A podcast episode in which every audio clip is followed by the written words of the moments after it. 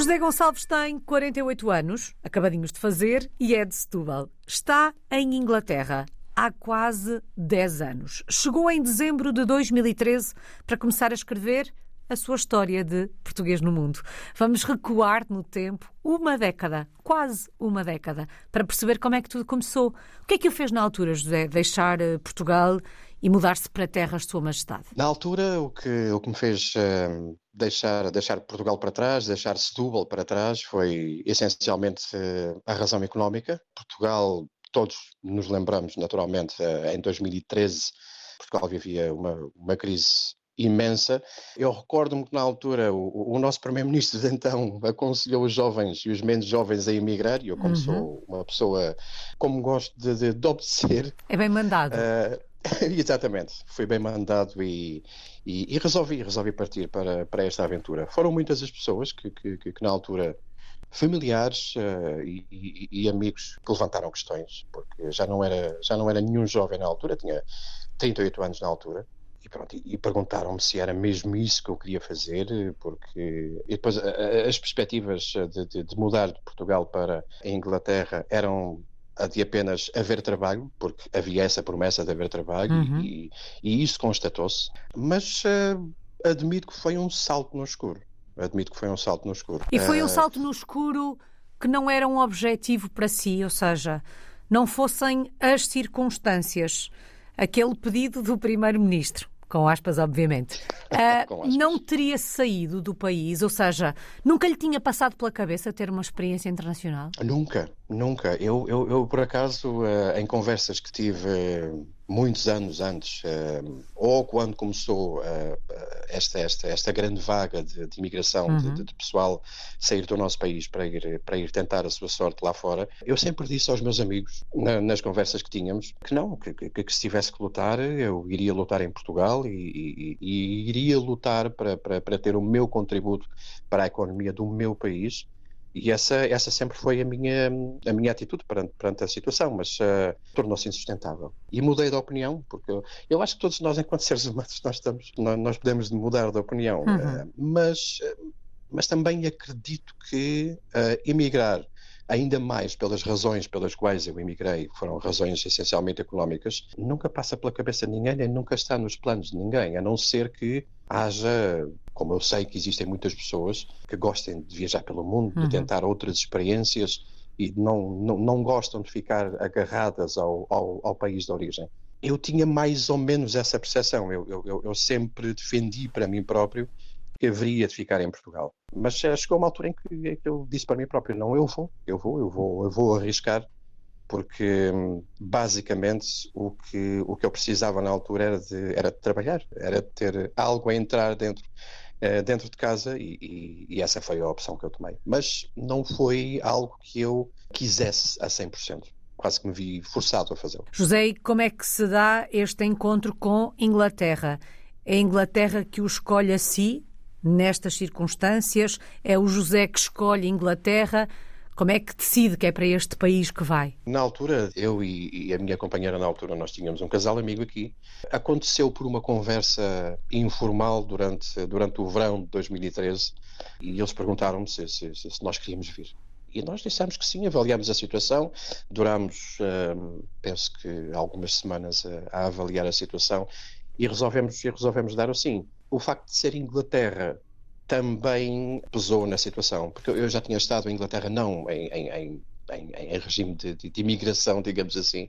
Mas eu já tinha estado em Inglaterra cerca de, sei lá, 15 anos antes, mas em turismo durante três dias. Em Inglaterra não, em Londres.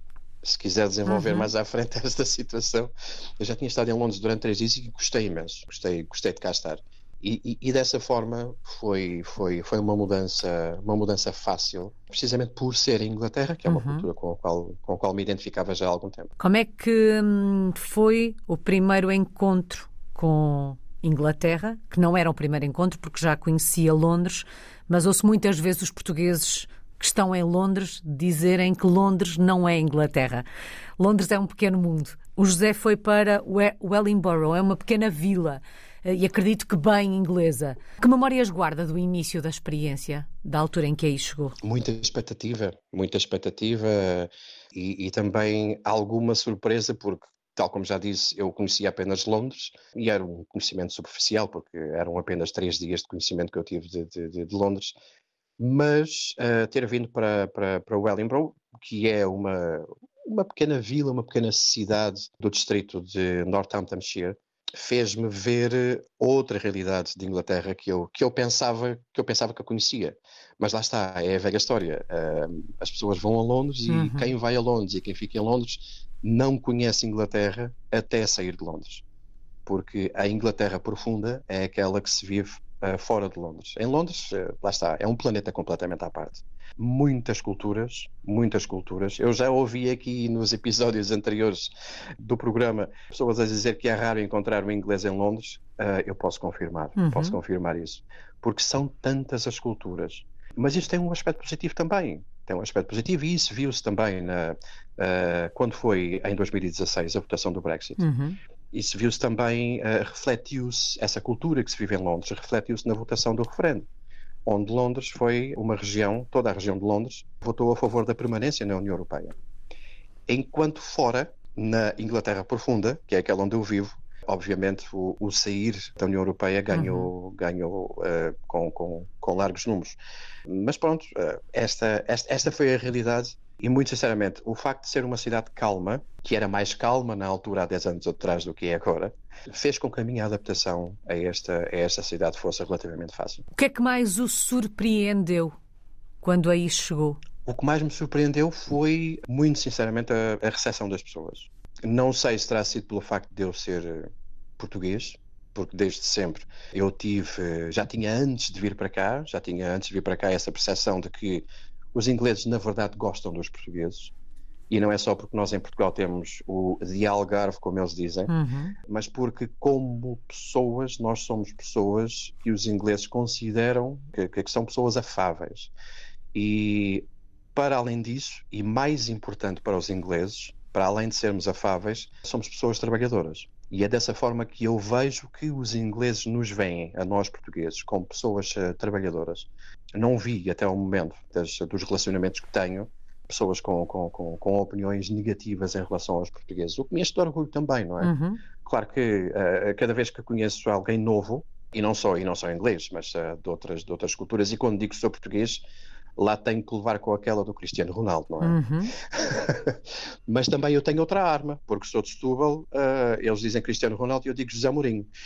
Que eles também conhecem bem conhecem muito bem e também respeitam bem. Oh José, mas hum, apesar de o ter surpreendido esta forma de receber dos ingleses, a forma como olham sobretudo para nós portugueses, sentiu alguma diferença de tratamento? E há pouco o José falava disso, fazia referência, fazia referência a isso, ao referendo do Brexit.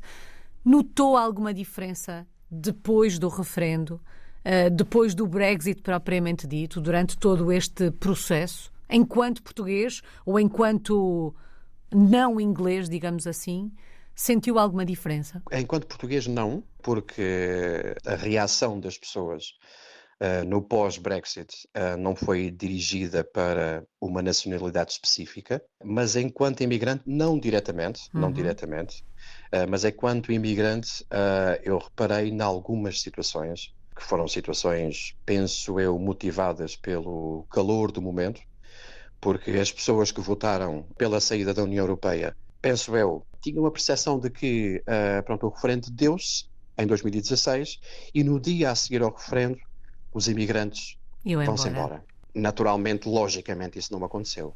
Houve alguns um, ataques verbais, felizmente nunca aconteceu comigo, nunca aconteceu com ninguém da minha família, mas houve, houve alguns ataques verbais um, a pessoas um, que eram de outras nacionalidades, mas isso parou, durou penso eu, durou alguns meses no pós no pós-referendo.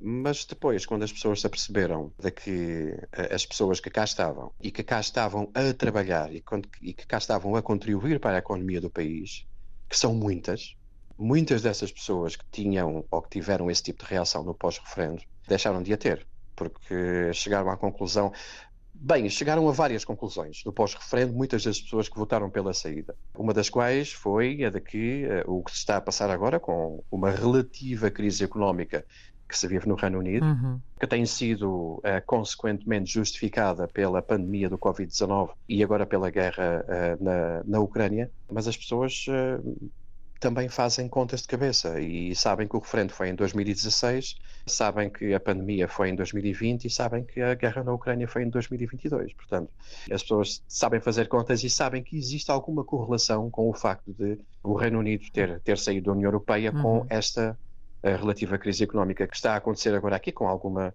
com, com, com alguns números que, que, que, estão a preocupar as, as entidades, nomeadamente a, a, nível de, a nível de inflação. Mas também é, é uma situação recorrente no, no resto da Europa, incluindo Portugal, infelizmente. Vamos fechar estes, uh, os parênteses no, no que ao Brexit diz respeito e recuar ao início desta, desta história outra vez. O José dizia há pouco que a adaptação não foi difícil, mas também levava na cabeça a ideia de que conhecia ou de que estava familiarizado com a cultura inglesa, mas aquilo que conhecia era Londres, que não é bem Inglaterra. Apesar do processo não ter sido difícil, da adaptação não ter sido difícil, que aspectos culturais, sociais, eh, hábitos, costumes eh, do dia a dia foram mais difíceis de lidar com? Eu não diria difícil, mas foi estranho. Uhum. Mas foi estranho porque lá está, adaptei-me rapidamente. Uh, eu sou português, sou latino e os latinos são pessoas mais calorosas no que diz respeito a, a relações com outras pessoas. E eu, quando conheço alguém, gosto, por exemplo, de cumprimentar, um aperto de mão. E foi um dos meus primeiros, digamos, batismos quando é que cheguei, quando cheguei ao meu local de trabalho. E estendi a mão para cumprimentar as pessoas. E as pessoas começaram a olhar para a minha mão. começaram literalmente a olhar para a minha mão. E eu, lá está, encolhi a mão e só disse: Olá, boa noite, tudo bem? Não são de toque. Não quer dizer que sejam pessoas antipáticas, mas têm a sua própria maneira de se relacionar com as outras. Talvez depois duas ou três cervejas, se esqueça completamente o que é por norma o relacionamento interpessoal. Mas uh, os latinos, por norma, são pessoas que, que, que, que cumprimentam, que, que abraçam, uhum. e, e os ingleses são mais frios nesse aspecto. São mais frios. Essa, essa, essa foi uma das maneiras, foi uma das coisas que me fez um, adaptar, adaptar. Tudo o resto eu adaptei-me bem. Tudo o resto adaptei-me bem, muito sinceramente e lá está, foi, foi, foi, foi o ter contacto com aquela realidade que não era a realidade de Londres, que não era a realidade de Londres. Há muito mais lá está, há muito mais ingleses aqui, há muito uhum. mais ingleses aqui e por, por força dessa situação há muito mais contacto com a cultura inglesa aqui também. Para além de serem um pouco mais frios, como é que são os ingleses? Os ingleses são, são pessoas com um sentido de humor incrível e que eu gosto bastante, por acaso. Eu, eu, eh, mas, mas lá está, eu, eu quando começo a falar com as pessoas sobre, por exemplo, as sitcoms que eu, que eu, que eu costumava ver em Portugal, desde miúdo, muitos deles eles não conhecem. Muitos deles eles não conhecem. Por exemplo, uma das minhas séries preferidas, que era o Alô Alô, que tinha um, um, um, um sentido de humor fantástico, uhum. muitos deles não conhecem. Monty Python, muitos deles, aí sim, aí sim, Monty Python é. é... E, quando, e quando eu começo a ver uh, uh, Monty Python e quando começo a conhecer a realidade inglesa, desta Inglaterra, que não é a Inglaterra de Londres, eu gosto ainda mais de Monty Python, por incrível que pareça, porque é tal e qual a sociedade inglesa. Pode parecer um exagero estar a dizer isto, mas Monty Python é tal e qual a sociedade inglesa.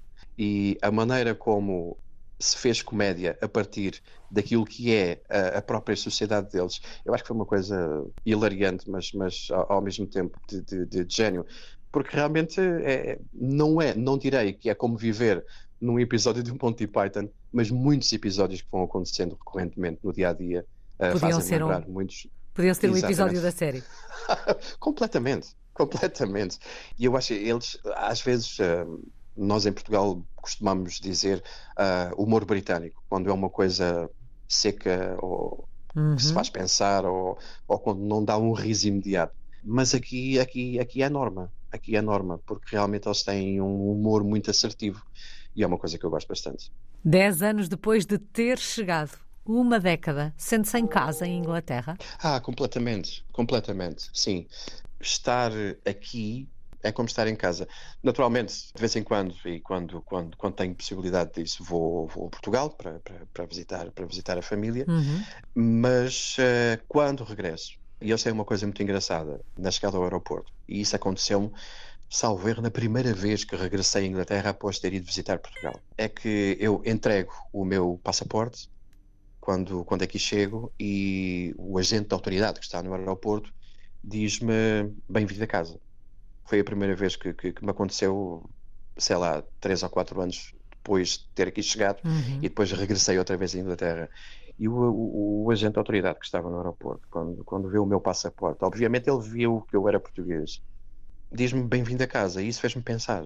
E realmente, hum, realmente sinto-me em casa. Sinto-me em casa porquê? Porque, para além de ter os meus filhos aqui, tenho dois dos meus filhos aqui, tenho outro em Portugal, uhum. Eh, já, já adulto, com quem falo recorrentemente através, através, da, da, da, através da internet, através de chamadas uh, telefónicas, cada vez que vou a Portugal estou com ele, mas tenho outros dois pequenos aqui também.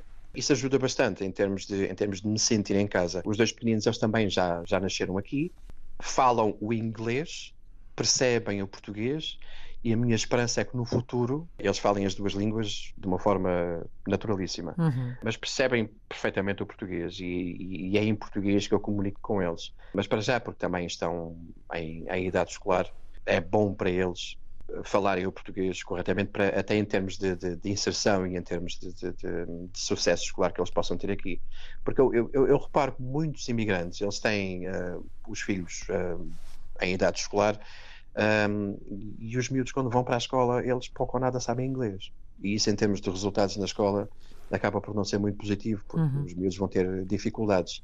Falando com eles em português, eu, pelo menos, este é o meu, é o meu, o meu caso. Uhum. Pode ser que outras pessoas tenham uma forma diferente uh, de fazer com que os filhos que nascem aqui consigam aprender a língua. Eu, eu quero dar-lhes tempo, quero dar-lhes tempo. Sei que eles falam, para já, 90% só em inglês, uma ou outra palavra em português, mas o facto de eu só falar em português com eles e eles entenderem perfeitamente tudo o que eu, que eu digo faz com que eu acredito que no futuro eles vão, eles vão falar português também.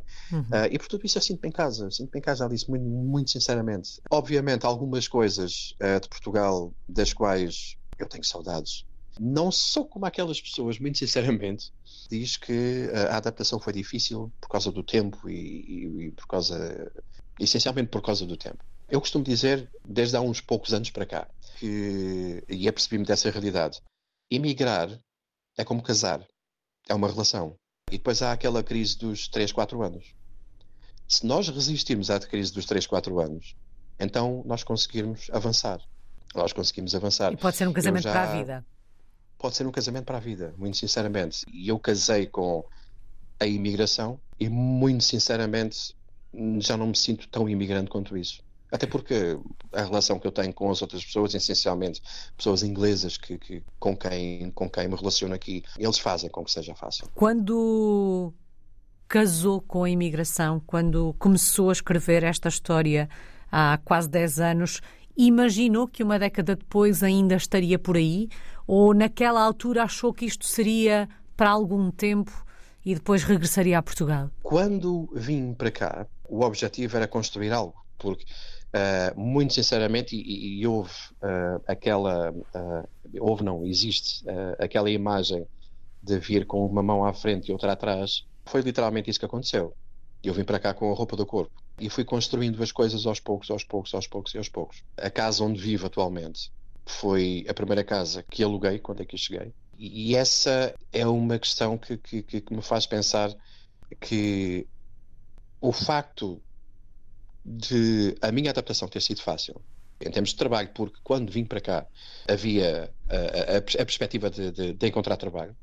Essa perspectiva confirmou-se porque havia muito trabalho na altura. Continua a haver trabalho agora. Continua a haver trabalho agora porque. Peço desculpa de voltar um ou dois segundos atrás por uhum. causa do Brexit. Porque houve, houve, houve uh, o, o, o sentimento, e aconteceu realmente que muitas, muitos milhares de pessoas após o Brexit, eles deixaram, essas pessoas deixaram a Inglaterra ou, ou, o Reino Unido e voltaram para os seus países de origem, mas isso provocou com que as pessoas que cá continuaram, como fui eu, provocou com que a, a necessidade de mão de obra fosse ainda maior.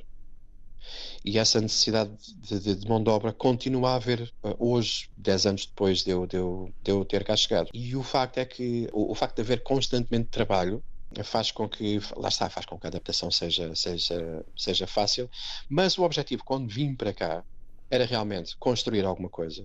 E consegui, consegui construir. A partir do momento em que consegui construir, a partir do momento em que cheguei àqueles, vá lá, 3, 4 anos de avaliação, Uhum.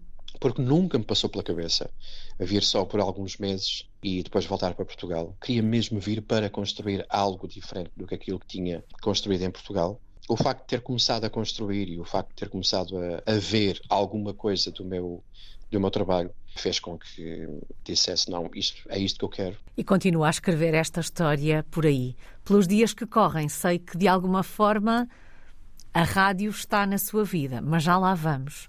Em termos profissionais, quando vai para a Inglaterra e vai com essa garantia de que vai encontrar trabalho, foi fazer o quê? Fui trabalhar em armazéns. Fui trabalhar em armazéns, que era uma coisa, uh, que é uma coisa em, em termos de economia aqui no, no, no, Reino Unido, é uma coisa que move muito a economia. Uma grande percentagem do produto interno bruto do Reino Unido gira à volta destas grandes empresas que são tipo despachantes com muitos negócios uh, online que as pessoas compram online e depois existem estes uh, gigantescos uh, armazéns de, de, de, muitas marcas conhecidas, muitas marcas multinacionais, que empregam milhares e milhares e milhares de pessoas.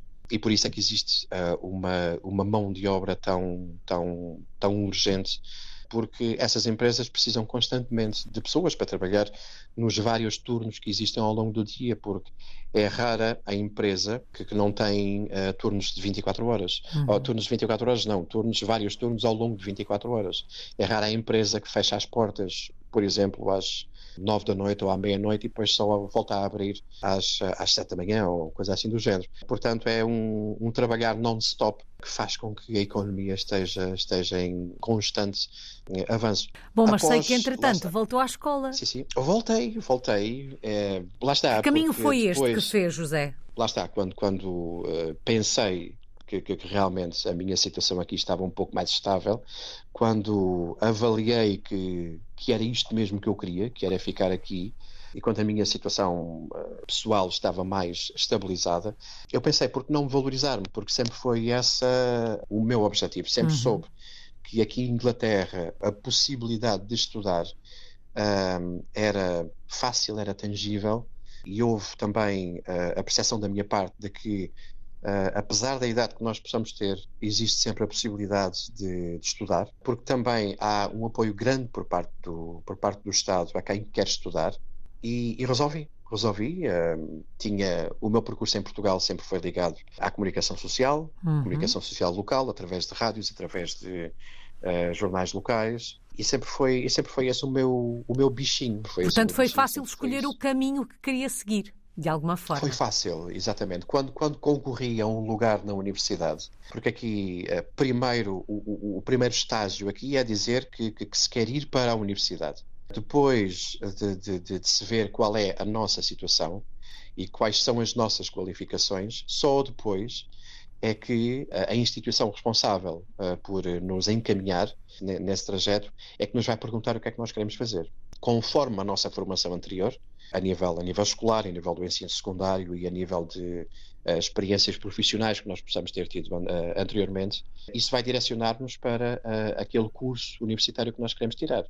Para mim foi fácil, eu quis tirar, quis fazer a minha licenciatura em jornalismo, candidatei-me a uma licenciatura em jornalismo e aceitaram a minha candidatura para a Universidade de Bedfordshire. Uhum. A Universidade de Bedfordshire, na altura que eu me candidatei, eu vivo na área de Northamptonshire, e a Universidade de Bedfordshire tem uh, um recente campus em Milton Keynes. Milton Keynes fica a cerca de 20 minutos de carro do sítio onde eu moro. E hum, aceitaram-me para lá. E eu pensei, 20 minutos de carro é excelente. Entretanto, eu fui contactado pela coordenadora do curso de jornalismo na Universidade de Bedfordshire a dizer que a, a universidade não tinha, porque era um campus novo, e a universidade não tinha alunos suficientes para o curso no campus de Milton Keynes mas eles tinham uma opção para mim que era para Luton, para o campus de Luton. Uhum. Mas não era jornalismo, era jornalismo de radiodifusão, o que era até mais completo. E acabei por aceitar, acabei por aceitar e, e pronto, e, e embora, embora eu fiz. Sabia que, que, que, que ia ser um, um, desafio enorme, porque estudar uh, a tempo inteiro, porque eles também dão a possibilidade de ser um estudo a tempo inteiro ou de ser um estudo a tempo parcial estudo a tempo parcial seriam, seria mais tempo. A tempo inteiro seriam três anos, a tempo parcial seriam cinco anos. Uhum. E eu, talvez seja um dos meus defeitos, eu quero as coisas para ontem. e por criar as coisas para ontem, lancei-me de pés e cabeça, com o corpo todo, digamos assim. Lancei-me no, no, no, curso de tempo, de tempo inteiro e, e, em três anos consegui, consegui completar. Apesar de várias vicissitudes ao longo do tempo. É? Uhum. Bom, os estudos uh, terminou uh, o ano passado, mas entretanto já tem trabalho reconhecido. Quer falar-nos do prémio que recebeu recentemente? Foi uma coisa que uh, até hoje, quando me lembro, as pernas começam a tremer porque hum, no final do nosso último ano de curso, ou fazemos uma tese ou fazemos um, um projeto prático. Eu escolhi fazer o projeto prático. Uhum. E porque era um curso de jornalismo de radiodifusão, tinha à minha à frente várias possibilidades. Ou fazia um projeto para televisão, ou fazia um projeto para uh, rádio, ou fazia um projeto para plataforma online. A escolha para mim foi fácil, porque das três opções, a rádio sempre foi para mim a minha, a minha preferida. E então, anteriormente, uh, penso eu que no segundo ano de curso, um dos testes que eu fiz foi uh, fazer, uh, curiosamente, foi fazer para a disciplina de televisão, foi fazer uma peça para, para, para noticiário de 3 minutos e meio, salvo erro. E encontrei uma associação aqui em Wellingborough que se dedica a lançar um, como é que é de dizer? Eh, eu às vezes começo a pensar em inglês e uhum, transcrever isso para português é uhum. é difícil, Alice. É a história da minha vida. Eu ouço muitas vezes, ou quase todos os dias, alguém dizer desculpe, mas o meu português já não é o que era. Não, o, o, meu português continua a ser o que era, mas porque o meu curso foi completamente em inglês, eu agora quero me recordar das coisas e quero transpor para uhum. português. E eu acho que isto é horrível. Eu peço desculpa a quem Faz parte ouvir, da é experiência é... de ser português no mundo. Exatamente. Mas uh, há, um, há, um, grande problema aqui em Wellingborough que, que, que se chama uh, crimes de faca. Há muitos crimes envolvendo facas aqui em Wellingborough. Era uma situação que era pouco conhecida há 10 anos atrás, quando eu aqui cheguei, mas agora é uma coisa que uh, está a ultrapassar os limites do admissível. Uhum. Uh, e há esta associação que eu encontrei para fazer essa peça jornalística para a televisão de 3 minutos. É essa associação que se dedica a um, fazer várias iniciativas públicas para chamar a atenção para este problema. Fazem até coisas práticas, coisas físicas, como é o caso de espalhar pela cidade várias caixas que servem de primeiros socorros para uh, estancar uh, feridas, de, feridas provocadas por faca. Uh, eles um, obtêm uh, dinheiro para comprar essas caixas, esses equipamentos, através uh, de donativos de empresas da região. E eu vi essa história, achei que era uma história interessante e falei com eles. Quando falei com eles, para uma peça unicamente de 3 minutos e meio, achei que era tão pouco tempo. Achei para contar aquela história. Tempo, para contar aquela história toda. Gente maravilhosa, gente que faz tudo, sem querer nada em troca. Literalmente, é, são, são, são pessoas fantásticas que eu encontrei. E todos eles, ainda hoje, passado mais de um ano de eu ter falado com eles, todos eles uh, são meus amigos e encontros e, e, e, é sempre uma festa quando eu os encontro. E quando tive a oportunidade de fazer o meu projeto especial no final do ano, o projeto final de, de, de, de curso, eu tinha a minha possibilidade, porque escolhi a rádio, tinha a minha possibilidade, tive a possibilidade de fazer um documentário de 30 minutos para a rádio.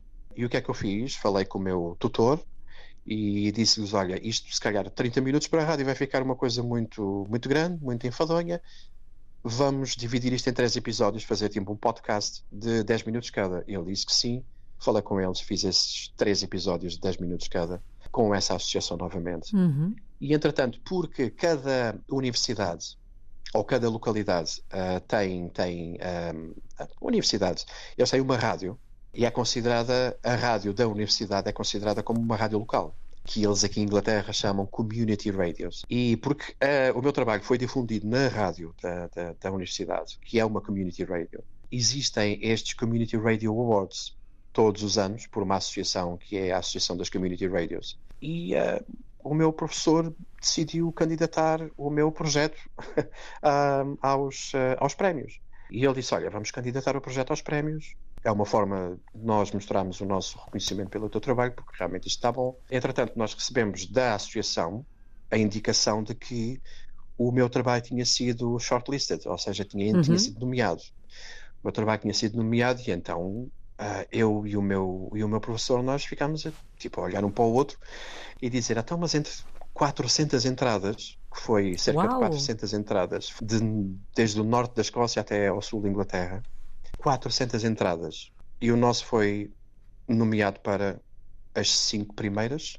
Pronto, olha, vamos lá. E, e fomos, uh, fomos, a, fomos à entrega dos prémios. Foi uma coisa, uh, não diria oleodesca, tipo Oscars, mas, uh, mas foi, foi muito engraçado, muito profissional foi bastante profissional, foi, foi, foi um momento de comunhão entre rádios de todo o país e pessoas trocaram experiências e tudo mais. E eu e o meu professor, nós falámos um com o outro e nós dissemos, olha, já é muito bom estar aqui, não é? Nós fomos nomeados, eram 400 e, e poucos, uh, poucas entradas e nós uh, estamos entre as cinco melhores. Já, já ganhámos a noite, não é?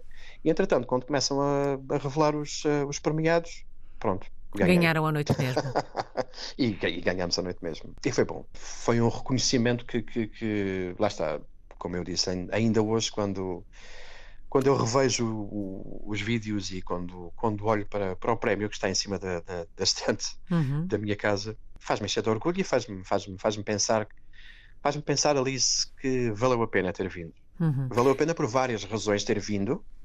Em primeiro lugar, pelos filhos que tenho em primeiro lugar pela, lá está, a aparente estabilidade que eu encontrei, mas depois quando olho para aquele galardão uh, faz-me faz pensar que realmente valeu a pena ter vindo. É a cereja no topo do bolo, de alguma forma, porque todos gostamos de ver o nosso trabalho, os nossos gestos, as nossas atitudes reconhecidos pelos outros. Não vamos negar.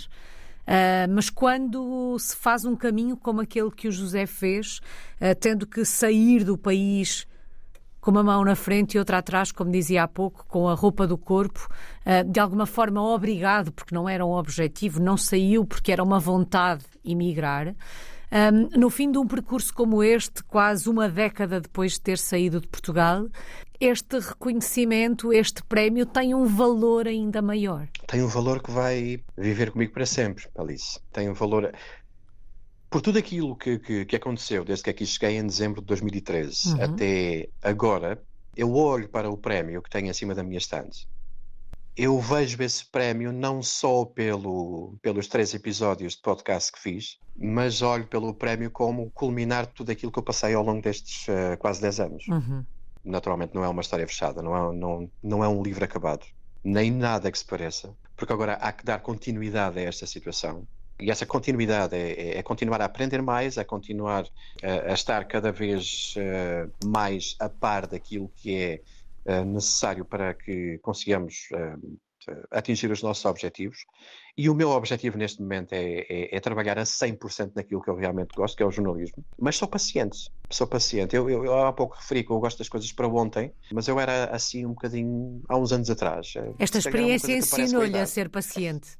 Sim, sim, sim, sim, sim. Porque eu reparei que as coisas na minha vida têm acontecido não quando eu quero, mas se calhar quando há a oportunidade das coisas acontecerem. Porque realmente elas acontecem. Uhum. Imaginar, trabalhar para isso e depois ver, ver o fruto a crescer. Neste uh... caminho para hum, a 100% trabalhar em jornalismo, eh, não sei se só na rádio ou noutro meio, que projetos tem em mãos nesta altura? O que é que está a fazer para além de tentar trilhar este caminho? Neste momento, o que eu estou a fazer é trabalhar naquilo que é um dos meus um, sonhos antigos. Não é fazer uma rádio, porque isso custa imenso dinheiro. Embora aqui nesta região de, de, de Wellingborough, na região de Northamptonshire, exista uh, a necessidade de uma uh, rádio local, mas pura rádio local, porque o que existe aqui em Northampton é, é uma situação que se tem verificado na Inglaterra há muito tempo. Existem rádios locais, as rádios locais acabam por ser ou por não ser sustentáveis e depois aparece uma grande corporação chamada BBC que compra as rádios locais. Uhum. E existe uma aqui em Northampton, que é a BBC Northampton, uh, que era uma antiga rádio local que a BBC, entretanto, comprou e que aproveita para transmitir o seu próprio conteúdo. Mas o meu projeto próximo uh, passa por uh, um, passa por fazer um, um, um, projeto jornalístico local aqui em Wellingborough. Já estou a tratar disso. Não é uma coisa que me ocupe 100% do tempo, porque lá está, preciso continuar a trabalhar noutras coisas, porque há contas para pagar.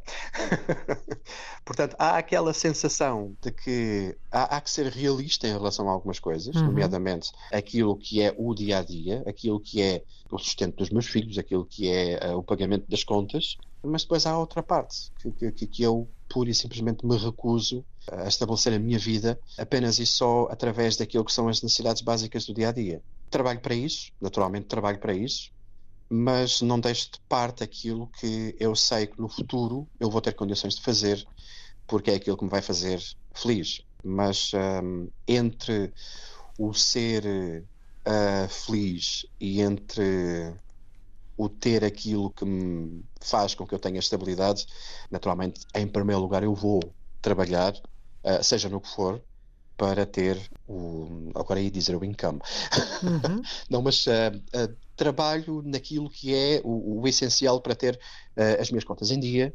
E, e para ter e estabilidade depois, para tenho... continuar a fazer o outro caminho, na verdade, também, não é? Exatamente, exatamente. Mas nunca deixando de parte o, o meu sonho que é chegar um dia, e eu quero que isso aconteça porque agora recentemente fiz 48 anos, eu quero que isso aconteça antes dos 50, foi essa a meta que eu estabeleci para mim, uhum. antes dos 50 ou aos 50 eu vou estar a fazer aquilo que quero fazer a 100%, porque eu sei que isso vai acontecer. Ficamos a torcer pelo, pelo José.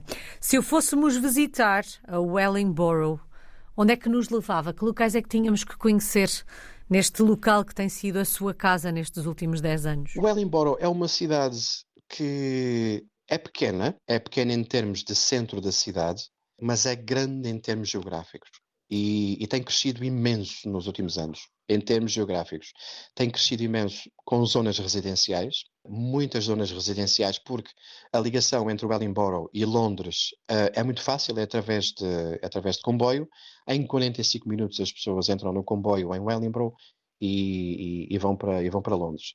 Isso tem provocado uh, algumas situações, que é o facto de muitas empresas de construção civil, claro, em conjunto com a Câmara Municipal e a Câmara Distrital de Northamptonshire estão a construir muitas zonas residenciais de pessoas que basicamente vêm dormir para Wellingborough e depois acordam no dia a seguir, vão levar os filhos à escola e vão trabalhar para Londres. Uhum. E isso está a criar alguns problemas de desenvolvimento à cidade, porque as autoridades estão a debater o que é que realmente querem que o Wellingborough seja.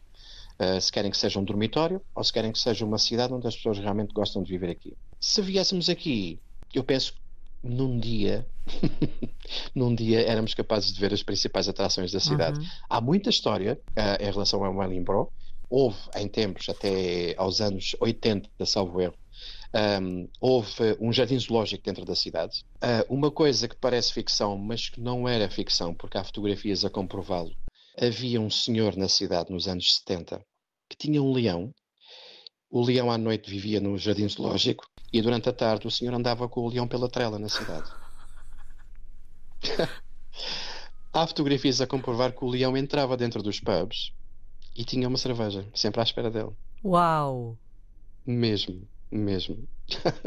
Portanto, há, há, há, uma zona que é quase uma zona turística dentro da, da cidade de Wellingborough, uhum. que era o antigo, onde funcionava o antigo jardim zoológico. Uh, o próprio museu da cidade, que é um museu pequenino, mas muito interessante faz referência a esse, a esse jardim zoológico, onde lá está, estão as, as famosas fotografias. O leão Stanley, salvo erro, era o nome do leão. Ele até tinha um nome e tudo. E toda a gente na cidade gostava do leão, porque o leão entrava em todo lado, inclusive nos pubs para beber cerveja. Um, e depois há uma memória enorme, uma memória enorme em relação à Primeira Guerra Mundial e à Segunda Guerra Mundial. Uhum. Porque muita gente que vivia aqui na, na, na, cidade, eles perderam a vida, perderam a vida nessas, nessas duas grandes guerras e existe, existe, existe um memorial, como em quase todas as, eh, as cidades do, do Reino Unido, Uh, mas aqui o Museu da Cidade faz, faz referência a muita gente. É uma coisa boa que, que, que a cidade tem, que é a memória, e depois, e lá está, e, e, depois tem estas memórias engraçadas também. Ficam aqui essas memórias também, um pouco de história e algumas uh, dicas e sugestões para, para conhecer esta, esta cidade. Já sabemos, ou pelo menos ficamos com esta ideia de que esta imigração está para durar, e este casamento com a Inglaterra está, está para durar. Qual é que tem sido a maior aprendizagem desta última década, José? O que é que esta sua história de português no mundo lhe ensinou? esta história ensinou-me que nada está acabado e que a aprendizagem tem que ser uma coisa constante Uhum. e a resiliência tem que ser uma coisa constante. E principalmente nos últimos anos tenho tido essa verdade para mim próprio. A, a paciência tem que ser uma coisa muito importante no processo. Se realmente temos um objetivo, vamos lutar por esse objetivo. Não custa o que custar, porque foi sempre uma expressão que eu sempre abominei, o custa o que custar, que isso implica fazer algumas coisas que não, que não, que não são corretas mas uh, fazer todos os possíveis, não custa o custar, mas fazer todos os Uhum. possíveis uh, que estão à nossa, à nossa disponibilidade para conseguirmos atingir esses objetivos. Porque, hum, lá está, daqui a considerar-me imigrante ou a considerar-me cidadão do mundo, se assim se pode dizer, mas continuo, continuo a assumir perfeitamente como português, como, uh, essencialmente como setubalense, Uhum. nunca esquecendo as minhas raízes, falo com quem, cada vez que posso, falo com as pessoas daqui sobre, sobre a minha cidade, sobre, sobre, sobre a terra que eu continuo a amar.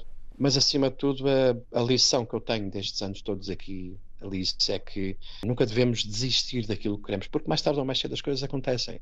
Podem não acontecer quando nós queremos que elas aconteçam, o que normalmente é isso que acontece, Uhum. Mas mais tarde ou mais cedo, basta só não desistir. Basta só não desistir. Fazer um bocadinho, nem, nem que seja só um bocadinho todos os dias, nós vamos chegar lá. Alcancei algumas coisas. ah, algumas das coisas que alcancei nestes ah, quase 10 anos que aqui estou foram coisas impensáveis para mim, mas também acredito que se continuar a acreditar como tenho acreditado até agora, vou conseguir alcançar muito mais. Saudades do nosso país. De que é que sente mais falta de Portugal? Essencialmente comida.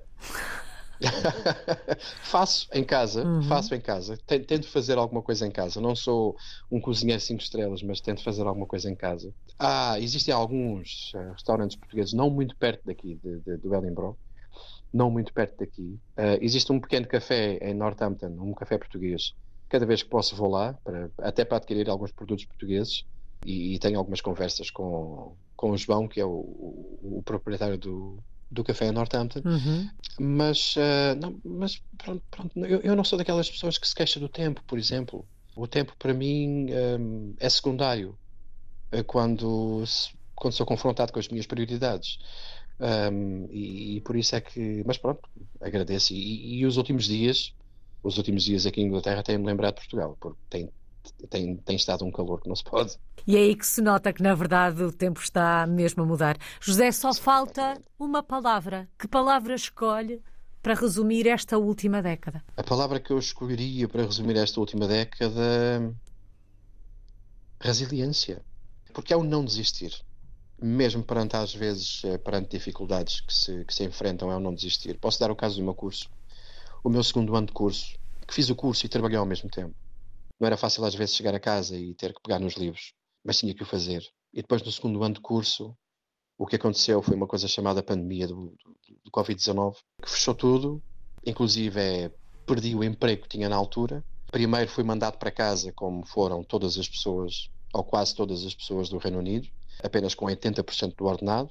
E entretanto aconteceu que a universidade teve que fechar as portas, mas não fechou as portas do curso. Ou seja, praticamente todo o resto do meu segundo ano de curso, desde foi praticamente todo, foi praticamente o, o, todo o segundo ano de curso, foi dado por aulas em Zoom, o que foi uma coisa abominável.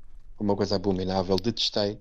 Os objetivos foram alcançados, os, os, os exames foram feitos à mesma, mas uh, sentia tanto a falta de, de, de aulas uh, cara a cara, aulas físicas, estar lá, debater com, com os professores tudo aquilo que havia para debater. E sentia, sentia muita falta disso. E depois a minha preocupação era se no terceiro e final ano do curso as coisas um, continuassem como estão, seria muito mais difícil ter alcançado os, os, meus objetivos. Mas felizmente para mim e para toda a gente, no terceiro ano do curso já foi possível ir, ter ido para, para, para a universidade. Mas foram tudo adversidades que foram surgindo ao, ao longo do tempo, a nível pessoal também, mas nunca, mas nunca desisti, nunca, nunca pensei, pronto, ok, desisto e vou-me embora, já não quero saber disso para nada. Não... Sempre pensei que o dia a seguir seria melhor.